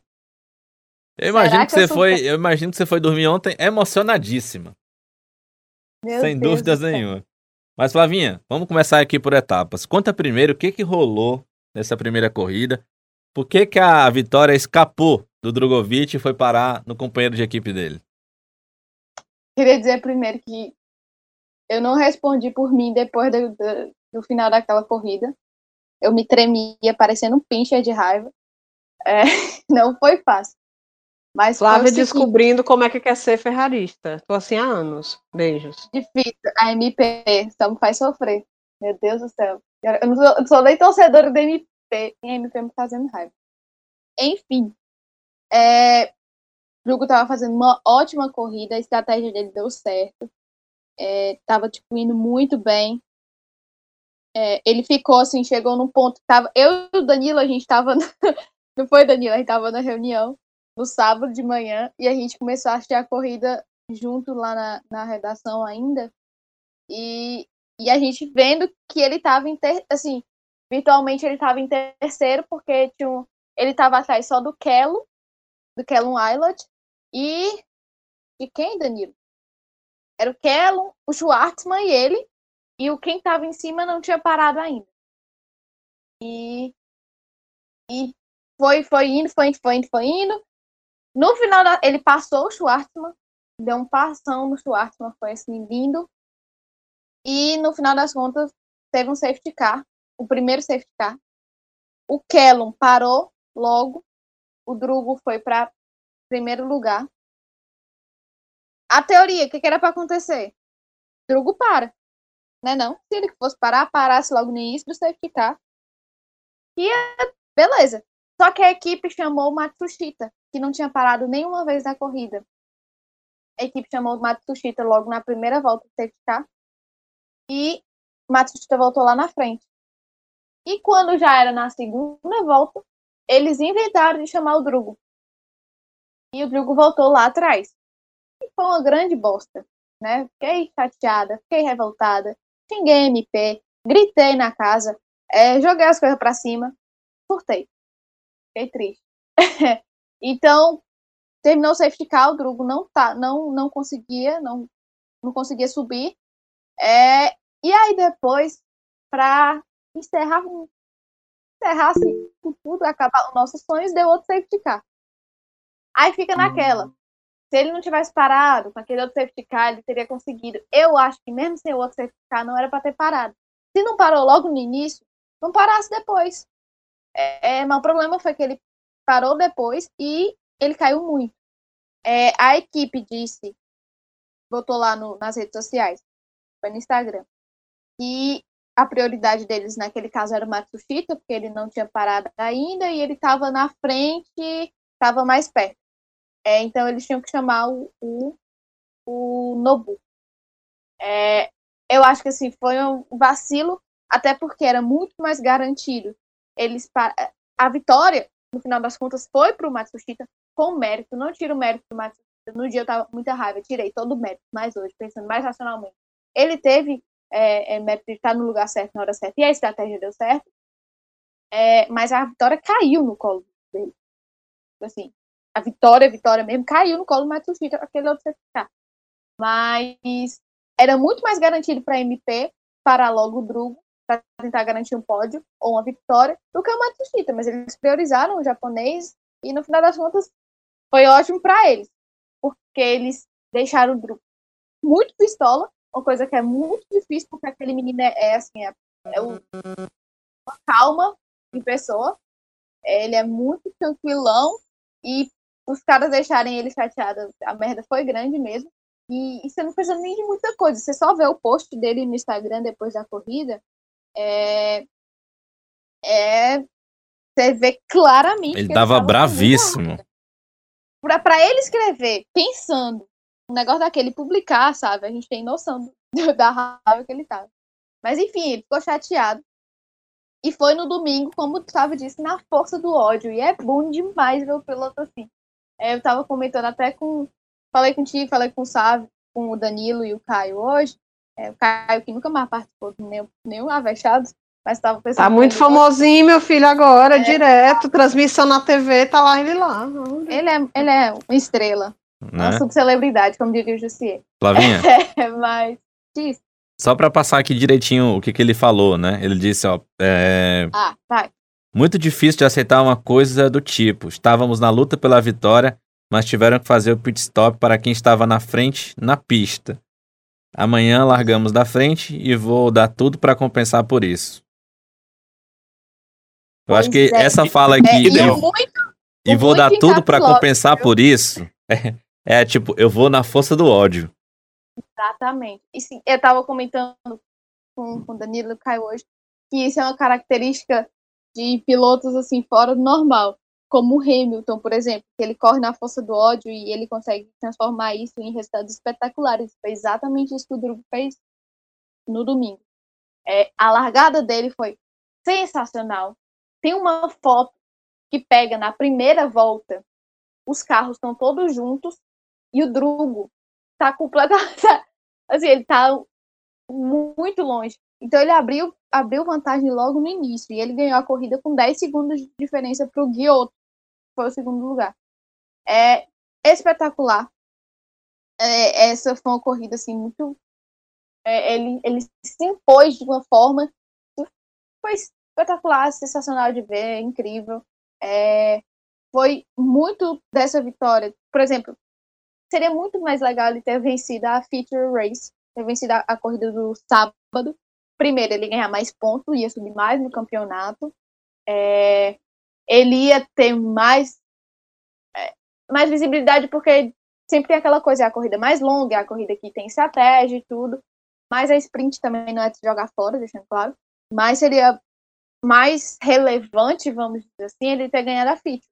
Mas eu acho que por, pelo todo, pelo contexto do final de semana todo, a vitória na sprint foi assim, sensacional.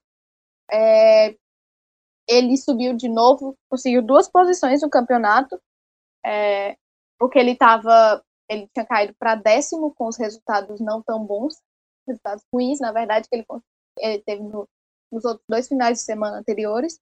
É, mas ele passou o Deletraz, campeão de equipe do Piquet, e passou o Dantico, da Damas.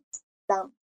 É, enfim, assim, ele, ele falando, até falou na, na entrevista pro Lito Cavalcante, que ele gosta muito da próxima etapa, que vai ser Spa.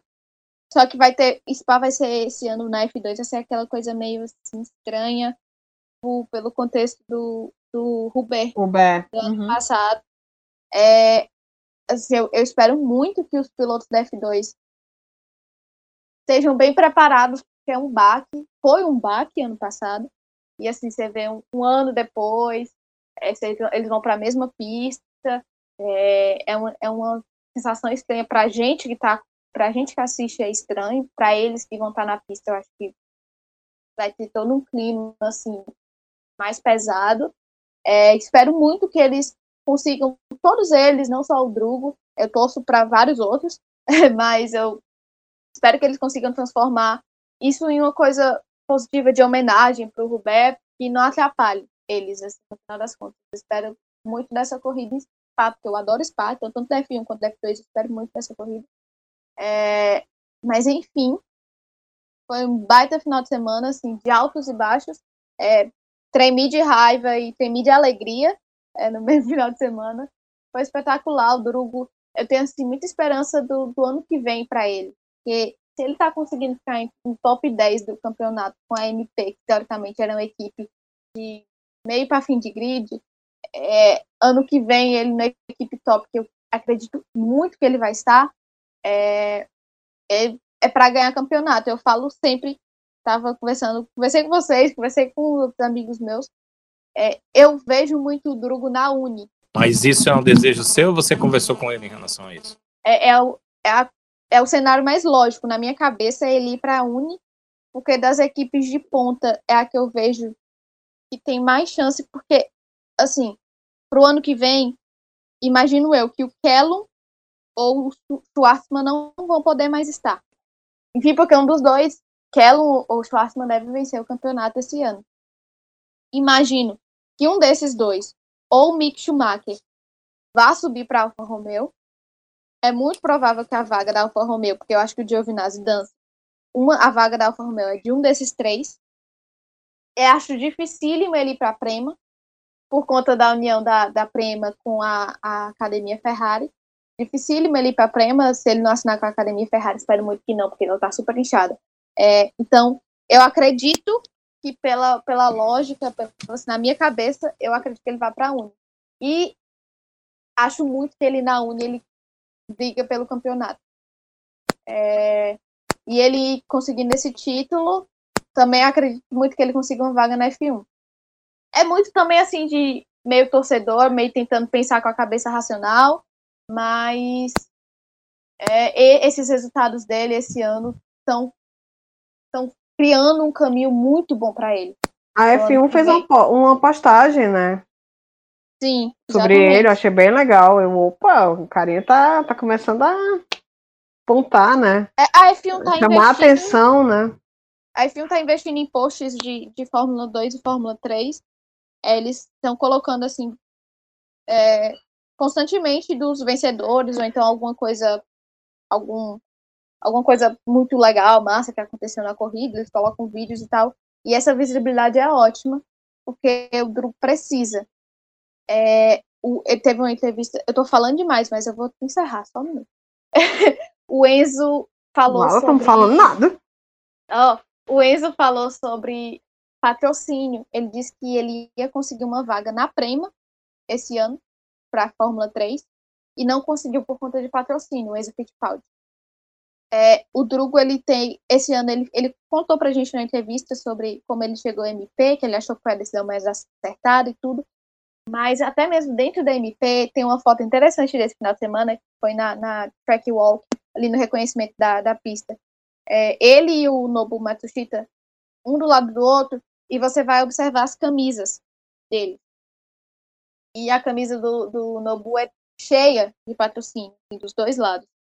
E o Drugo tem o, o, o, patrocínio da família dele, que é dona da Drogovic Auto Peças, que é uma loja assim, muito forte lá pro sul, sudeste, é, de peças de carro. Enfim, é o patrocínio dele, da família. Então você vê que o, o menino, no talento, com o talento dele, com o nível dele, não tem o mínimo de investimento, nem de fora e nem daqui do Brasil. Não, você não vê pessoas investindo em patrocínio, investindo é, na carreira dele. E não só ele tem esse problema, o Gianluca Petekov falou sobre isso, aí o Enzo Fittipaldi agora falou sobre isso, como tem muitos outros que tem problema, o Sete Câmara, o Pedro Fittipaldi, é, eles estão lá mais perto agora e eles agora têm uma visibilidade, visibilidade maior e conseguem. Mas a maioria dos pilotos brasileiros, mesmo esses, por exemplo, que estão na academia Ferrari, que a gente pensa que vai ter, não, esses caras estão sendo bancados. Não, o Jean-Luc Petekoff disse que não tem dinheiro, orçamento para a temporada inteira, e o Enzo disse que poderia estar numa prema. Se ele tivesse na prema, ele estaria vencendo loucamente na Fórmula 3, mas ele está numa equipe que ele está lutando para conseguir uma boa classificação. Então, é uma situação muito complicada essa, essa questão dos patrocínios para brasileiros no automobilismo, porque ela não existe. Você vê assim, não, não tem. Então, é uma visibilidade dessa para o grupo que ele está tendo esse ano, até porque a, o ano passado dele foi bem ruim, ele explicou os motivos no episódio aqui que a gente fez em entrevista com ele, é, mas esse ano está sendo importantíssimo para o Drugu para ele conseguir não só uma vaga na, em uma equipe top da Fórmula 2 ano que vem, até porque ele não deve ir para a Fórmula 1 ano que vem, é muito improvável, mas ele conseguiu uma, uma vaga na equipe boa da, da Fórmula 2 é, e consiga também patrocínios, pessoas que investam nele, na carreira dele, porque ele precisa. Não só ele, como os outros pilotos brasileiros, como outros pilotos, enfim, que não tem. É, é, é decepcionante porque você vê tantos pilotos que não têm o nível dele, tem, assim, milhões nas costas, carregando, carregando nome de empresa, nome de, de empresários, e você vê um menino como ele, é talentoso, dedicado, que tira o máximo do que pode e não tem é, investimento. É uma coisa, eu torço muito para que ele consiga para o ano que vem, para que ele esteja representando o Brasil na Fórmula 1 aí nos próximos dois, três anos. Danilão. É, não me surpreendeu o, o que fez o Drogovic, porque a gente já tinha ideia, ele já tinha mostrado nessa Fórmula 2 é, quem era ele, e a gente já tinha citado né, a participação dele na, na Eurofórmula e a forma como ele dominou a categoria no ano em que foi campeão.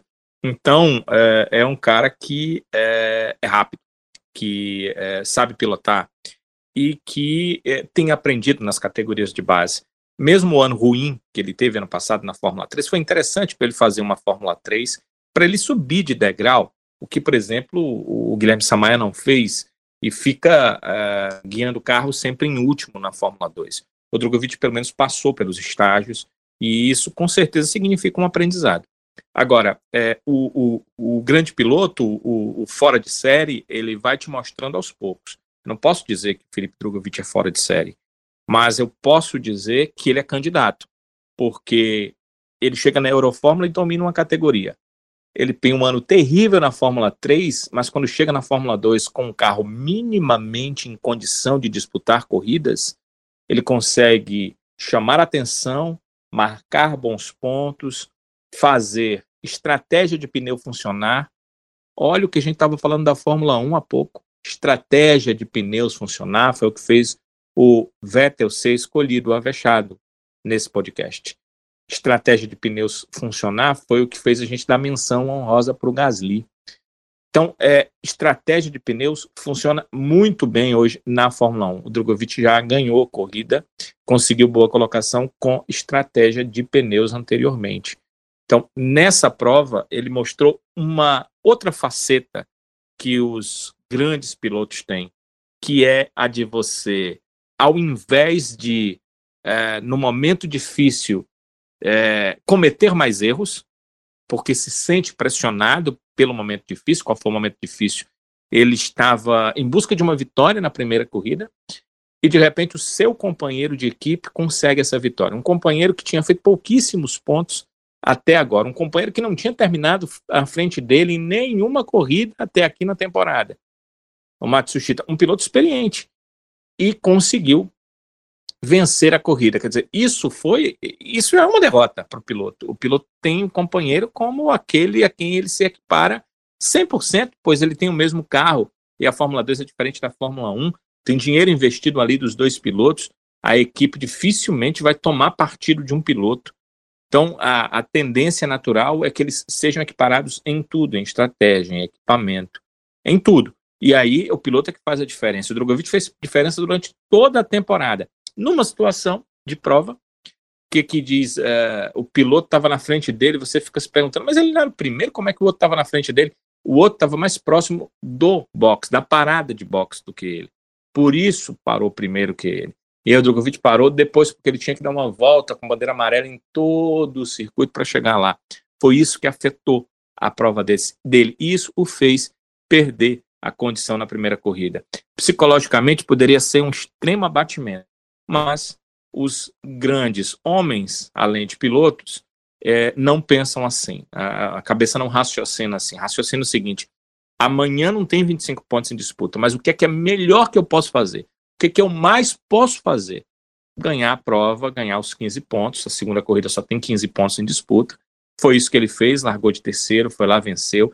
Ele não está na Univirtuose, ele não está na Prema, ele não está na arte, ele não está nas principais é, equipes da Fórmula 2. Ele está numa equipe de meio de grid. Para se ter uma ideia, a vitória do Drogovic esse ano é, foi a segunda da equipe em toda a história. A vitória do Matsushita foi a primeira numa prova número um de Fórmula 2 e deveria ter sido do Drogovic. Foi uma questão mesmo de situação, de estratégia. Claro que o Matsushita é, estava no lugar certo para as coisas darem certo para ele, mas o Drogovic é consistentemente mais rápido que ele nas classificações e nas corridas.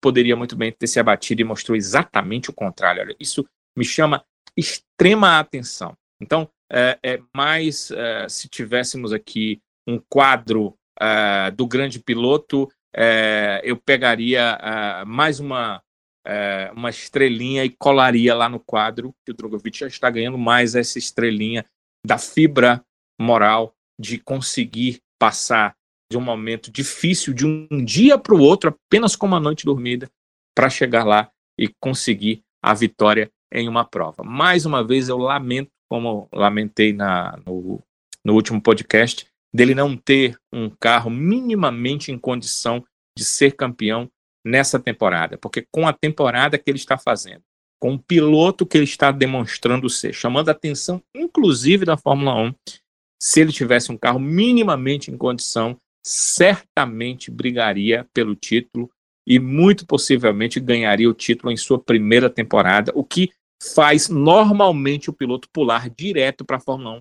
As equipes olham e arranjam um lugar para ele, porque percebem a chegada de um piloto de exceção. Infelizmente, ele não tem essa condição, o carro não lhe dá essa possibilidade e o Drogovic vai precisar fazer mais uma outra temporada de Fórmula 2, mas está, como disse a Flávia, se credenciando para fazer por uma equipe onde ele pode disputar o título da Fórmula 2. Muito tempo que eu assisto categoria de base, muito tempo que eu gosto de categoria de base. Um brasileiro chegar entre GP2 e Fórmula 2, que uma e outra são a mesma coisa, dessa forma, não, não, não vi não.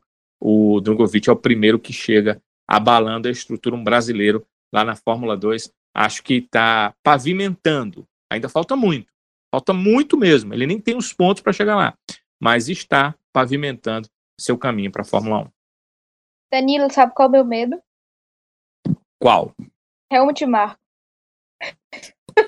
O pior é que é a equipe que tem mais vagas, nome né? E sobrenome. É, mas eu Ela que assim, tem mais vagas. De...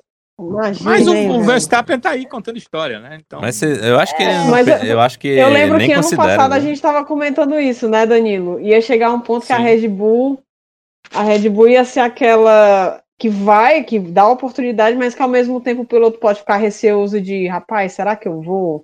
E se É. eu for me queimar? Vou ou não vou? Vou ou não Exatamente vou? É, Exato. tá lá, mas uh, se ela oferecer, se oferecer um carro na Fórmula 1, não há esse piloto que vai dizer não, né?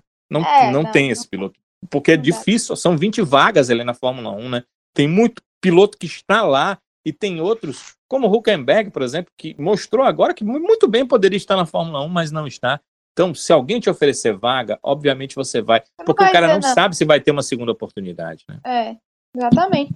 Mas assim, eu tenho esse, esse leve medo de, dele mas eu, é, a gente falou isso, acho que uns dois episódios pra trás, que as academias estão todas inchadas, então tá tudo cheio, abarrotado. É, é muito complicado. A, a Red Bull é aquela que a gente sabe que pode cancelar o contrato de todo mundo e sair atrás de uma pessoa nova.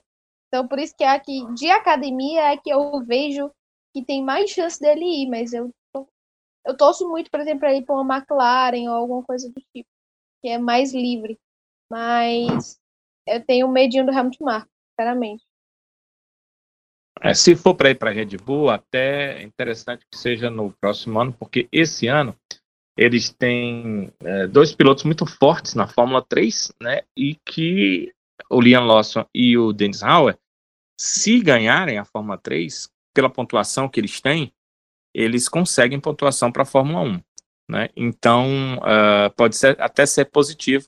Deixa os dois irem lá para a Fórmula 1, sei lá, fazer alguma coisa ou não fazer nada, e sobraria uma vaga para o Drogovic a partir do ano que vem. Em relação a outras equipes, a gente até sonhou aqui com a McLaren, que eu acho que seria um sonho bem possível, bem palpável, e parece que é uma equipe que sabe trabalhar melhor né, o piloto quando vem de baixo. É, vide o que ela fez com o Hamilton e o que é o Hamilton hoje, e o próprio Norris, que está indo muito bem na McLaren. É isso, minha gente. Danilo, você quer fazer um, um ampassan rapidinho da F3?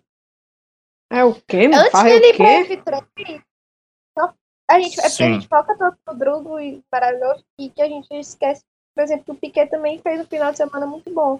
O Piquet, Piquet foi Gente, falar em. Piquet, a gente tá gravando no dia do aniversário do Piquet, do Nelson. Olha só.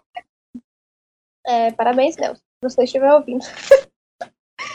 É, enfim, o Pedro Piquet fez a melhor, a melhor é, colocação dele, ele conseguiu o oitavo lugar, pontuou. É, o Samaia, a gente deixa quieto. O Samaia está aprendendo. É isso. E agora fala do F3, Daniel.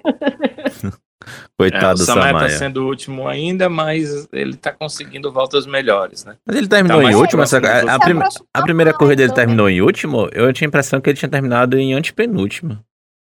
É, é, essa também. Pois é, nessa agora, né? Não terminou. Mas é porque os outros tiveram problemas e ficaram voltas atrás. Ele ainda não conseguiu, numa corrida normal, terminar à frente de ninguém. Nas primeiras corridas do ano, ele também não ficou em último em algumas, mas sempre porque outros carros tiveram problemas. O Samar sempre fazia voltas dois segundos a- acima dos outros nas primeiras etapas. Essa distância foi diminuindo para um segundo, para meio segundo, e ele já está a décimos do penúltimo. Então, vamos esperar, ele está pelo menos conseguindo essa melhora. Como a gente já disse, acho que um estratégico de carreira jogá-lo na Fórmula 2. Vejamos o que é que ele vai fazer e se tem dinheiro para fazer uma nova temporada de Fórmula 2, que seria bem interessante avaliá-lo já numa segunda temporada de Fórmula 2, porque nessa primeira temporada não deu para fazer essa avaliação. O Piastri venceu a primeira prova da Fórmula 3. É, Deixa eu dar uma olhada aqui para os brasileiros. O Igor Fraga terminou só na 18ª colocação. Acho que o Igor largou, né? Porque é, não está realmente conseguindo boas provas, não está conseguindo boa classificação, não está conseguindo absolutamente nada. O, é, o Enzo terminou a prova na oitava colocação. Aqui já estou vendo a segunda, né? A segunda já terminou na oitava colocação. Na primeira prova, a vitória foi do Dennis Hauer com o Leon Lawson em segundo. São os dois pilotos que eu citei há pouco, que são pilotos da academia da Red Bull. O Enzo Fittipaldi, que tinha largado lá atrás, terminou na 13 terceira. Ele já armou o bote para conseguir pontos na segunda prova, quando ele foi oitavo. Uh, já o Igor Fraga terminou em 24. Ele melhorou muito para a segunda prova, terminou em 18, ganhou seis posições, mas realmente carro, as coisas não deram certo. Quando ele foi bem, bateram nele. Essa temporada de Fórmula 2 está terrível. Vejamos se ele vai ter pelo menos uma reta final de Fórmula 3 um pouco melhor, porque eu o vi correr, inclusive esse ano na Toyota Racing Series e ano passado na Fórmula Regional Europeia, e é um bom piloto. Trata-se de um bom piloto, mas sem carro você não faz nada e às vezes o piloto vai se abatendo com as coisas que vão acontecendo e a equipe também vai deixando as coisas serem levadas porque a questão financeira pesa muito aí na Fórmula 3. Pelo menos o Enzo está tendo uma primeira temporada de Fórmula 3 de bastante aprendizado. É um dos caras que mais ultrapassa. É, é, sem dúvida, na Fórmula 3, o cara que mais ultrapassa, o cara que mais ganha posições. E isso tem jogado a favor do piloto brasileiro, que também é da academia Ferrari. Então é isso, minha gente. Vamos chegando ao fim aqui do nosso episódio de hoje, agradecendo desde já a sua audiência, a sua paciência por nos ouvir. Agradecer a todo mundo que interage com a gente nas redes sociais, especialmente ali pelo Twitter, né? Eu queria especialmente também agradecer aqui aos nossos ouvintes pelo nosso pela por uma marca, né, que a gente passou há umas semanas atrás, eu esqueci de fazer o registro aqui, que foi a, as mil audições de episódios do Avechados, né? Ou seja, mil pessoas já ouviram Avechados. Essa contabilização é feita pela empresa a qual a gente envia, né, os episódios, onde a gente posta os episódios do Avechados, e aí ele faz, é claro, ela faz essa esse envio, né, pro, pros agregadores. Então a gente tem essa O contabilização. isolamento social acabou, mas as pessoas continuam sem ter o que fazer, né, sabe? É isso aí. Ô, Danilo! Ave Maria! Só E eu- pra, ó, eu dei uma olhada aqui a gente tá com 1.249. É isso aí. Aí. Então a gente é só agradecimento a você, ouvinte, que nos acompanha, a você que recomenda o nosso podcast a outras pessoas. Enfim, muita gente mesmo ouvindo a gente e isso nos deixa muito feliz, não só a mim, Sávio, mas como toda a equipe aqui do Avechado, Cibele, Danilo, Flavinha. Enfim, muito legal isso também. Valeu, Cibele. Não, macho, eu Avisa tô que tu tá rindo, que ninguém sabe.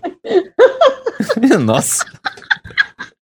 Macho Maria, como é que o Danilo tá? Ave Maria, Danilo! Danilo, eu sei que nosso final de semana não foi fácil. Calma, eu tô contigo. Vai dar certo. Muita calma. Mas sim, como é mesmo, hein? ô? é pra gente capogar até. Minha nossa, é a que tava ouvindo, viu o que eu disse? Tchau, Cibele. Bem ligada, viu? Bem ligada. Falou, valeu. Diz teu, teu Twitter aí. Vai basta. Segue lá, acaba. Minha nossa. Tchau, Sibeli. Segue. Vai, vai começar a sessão sorriso, né? Eu vou pra quem não tá rindo. Flavinha, tchau, tchau, Flavinha. Já sabe. É porque não, todo final de episódio agora é isso. As Beli começam a ter grande de riso. E aí, e aí vai. Aí vai, a gente não termina nunca. Imagina se a Ferrari me fizesse feliz, macho. Não é, aí, rapaz. Ave Maria. Ai, meu Deus. Tchau, Mas o cearense é liso, mas é feliz, né? Um negócio impressionante. Não é, rapaz? Ô trade-off, viu esse aí? Podcast. Ainda tá se acabando de rir, 11 horas da noite. Meu Deus. Pois é. Tchau, tchau, Flavinha. Tchau, sabe? Até a próxima. Seu Twitter, Flavinha. E seu Instagram? Vai Instagram, Flávia AMSG. Minha nossa. Eu desisti do Twitter. Ei, parece uma, uma marca. Mas é, mas é uma Flávia marca. AMSG. É porque a minha, Telefone É para meu- contato. minha são minhas iniciais. Minha nossa. Depois a gente entrega aqui a. Desculpa, eu, eu não tinha muito escolha. Flávia Gouveia não tinha, aí aí, né, cara? Eu vou entregar. Eu vou, Flávia. Eu vou entregar o Twitter da Flavinha, tá? É o FGouveia underline. Pronto. Ai, tá bom, tá bom. Danilão, um abraço, meu amigo. Valeu, Sávio. Repórter Danilo é, é o meu Twitter. Quem quiser bater um papo por lá, a gente tá por lá para conversar sobre Fórmula 1 e outras coisas. Valeu, Sávio. Um, um ótimo podcast para todo mundo que nos ouviu. A gente espera que tenha gostado, divertida, tenho certeza que foi, né, Sávio? Um abraço, até o próximo, pessoal. Abraço, Danilão, sem dúvida nenhuma. é isso, pessoal. A gente vai encerrando por aqui, lembrando que daqui a duas semanas, especialmente, a gente vai não vai gravar episódio na próxima semana. Você que está acompanhando a, o podcast Avechados nessa semana do dia 17 de agosto. A gente só vai ter corrida na Bélgica daqui a duas semanas. E episódio do podcast também do Avechados daqui a duas semanas. Quer saber por quê? Escuta o episódio daqui a duas semanas, porque vai ter umas novidades e umas surpresinhas aqui a partir do nosso próximo episódio, tá bom? Então, se aguenta aí, aguenta a expectativa aí, que daqui a duas semanas a gente se encontra. Um abraço para todo mundo e até a próxima.